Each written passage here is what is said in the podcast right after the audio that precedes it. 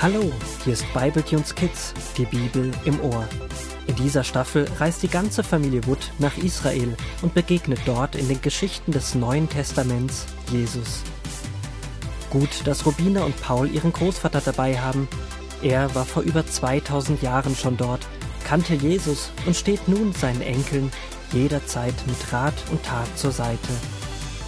So auch heute als Familie Wood durch eine ruckartige Bewegung ihres Schlafplatzes plötzlich hellwach ist. Kriecht ganz tief in das Innere dieses wandernden Stocks. Ich glaube, wir fallen. Seid ihr sicher gelandet? Ja, wir sind sicher gelandet. Zum Glück ist der Stock auf das Gras gefallen und nicht auf harten Steinboden. Warum ist der Stock denn umgefallen? Ich glaube, dieser Mensch, der ihn in der Hand hielt, braucht seine beiden Hände, um etwas anderes festzuhalten. Ja, schau mal, jetzt hat er dieses riesige Wollknäuel auf den Arm genommen. Will er sich vielleicht wie Mutter Stamm einen Pullover stricken?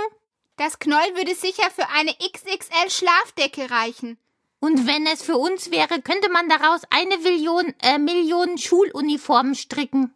Ja, Paul, da hast du recht. Nur bei dieser Hitze hier brauchen wir die sicher nicht. Wisst ihr, der Mensch hat kein Wollknäuel in seinen Händen. Es ist ein kleines Tier. Ein Schaf. Klein finde ich es nicht gerade, aber für uns ist alles, was nicht der Wurmwelt entspringt, riesig groß. Ach, und diese meckernden Geräusche sind dann auch von diesem Schaf? Ja, genau. Und dieser Mensch ist ein Schäfer. Oder wie man früher gesagt hat, ein Hirte. Gab es diese Hirten auch schon damals in der Zeit der Bibel? Ja, Hirten kommen immer wieder in der Bibel vor. Damals in der Zeit von Jesus gehörten sie eher zu der ärmeren Bevölkerung.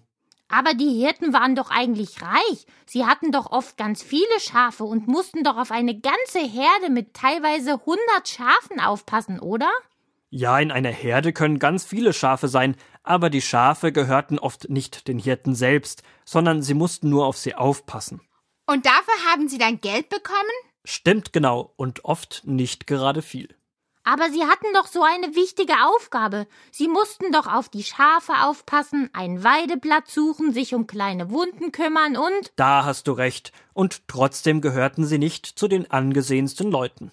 Ich habe mal bei der Familie Stamm gesehen, als sie Weihnachten gefeiert haben, dass unter diesem beleuchteten Baum so verschiedene Figuren im Stall waren. Da waren auch so Hirten dabei. Haben die Hirten was mit der Geburt von Jesus zu tun? Ja, und wenn ihr es genau wissen wollt, dann klettern wir jetzt hier aus diesem Hirtenstab, verkriechen uns unter die Dattelpalme und. Und du liest uns die Geschichte weiter vor. Dann hören wir von den Hirten und sehen sie hier vor uns. Aber wir müssen aufpassen, dass diese Schafe uns nicht fressen. Paul, die Schafe fressen kein Fleisch, auch kein Wurmfleisch. Dann sind sie so Vegetarier, die gehen oder fahren allem Fleisch aus dem Weg, so wie die Mutter der Menschenfamilie Stamm? Paul, das heißt Vegetarier und das gibt es nur bei den Menschen. Bei den Tieren spricht man von Pflanzenfressern. Kann ich jetzt anfangen mit der Geschichte? Klar, ich rück ganz dicht an dich heran, Rubina. Zum Glück bist du kein Fleischfresser. Und so beginnt der Großvater aus Lukas 2 die Verse 8 bis 20 zu lesen und die beiden Wurmkinder hören wie immer interessiert zu. In der Nähe von Bethlehem waren Hirten auf dem Feld, die in der Nacht bei ihren Herden Wache hielten. Da trat ein Engel des Herrn zu ihnen und sagte Habt keine Angst, ich habe euch etwas Wunderbares zu sagen. Heute ist euer Retter geboren worden, in Bethlehem, in der Stadt Davids. Daran könnt ihr ihn erkennen, ihr werdet ein neugeborenes Kind finden, das in Windeln gewickelt ist und in einer Futterkrippe liegt. Plötzlich war der Engel von unzähligen anderen Engeln umgeben, sie alle lobten Gott und sagten Gott im Himmel sei Ehre und Herrlichkeit, sein Friede ist herabgekommen auf die Erde zu den Menschen, die er liebt. Als die Engel zurückgekehrt waren in den Himmel, machten sich die Hirten schnell auf den Weg nach Bethlehem. Dort fanden sie Maria und Josef und das Baby, das in einer Krippe lag, so wie der Engel gesagt hatte. Da erzählten sie allen Leuten, was die Engel ihnen über das Kind verkündet hatten, und alle, die es hörten, wunderten sich sehr. Maria merkte sich die Worte der Hirten gut und dachte immer wieder darüber nach. Jetzt ist es also geschehen. Jesus ist geboren in einem einfachen Stall. Und seine ersten Gäste waren Hirten, einfache Leute mit Schafsgeruch und wahrscheinlich schmutzigen Händen. Rubina, sie waren nicht nur die ersten Gäste, sie waren auch die ersten in der Nacht, die von diesem Ereignis gehört haben.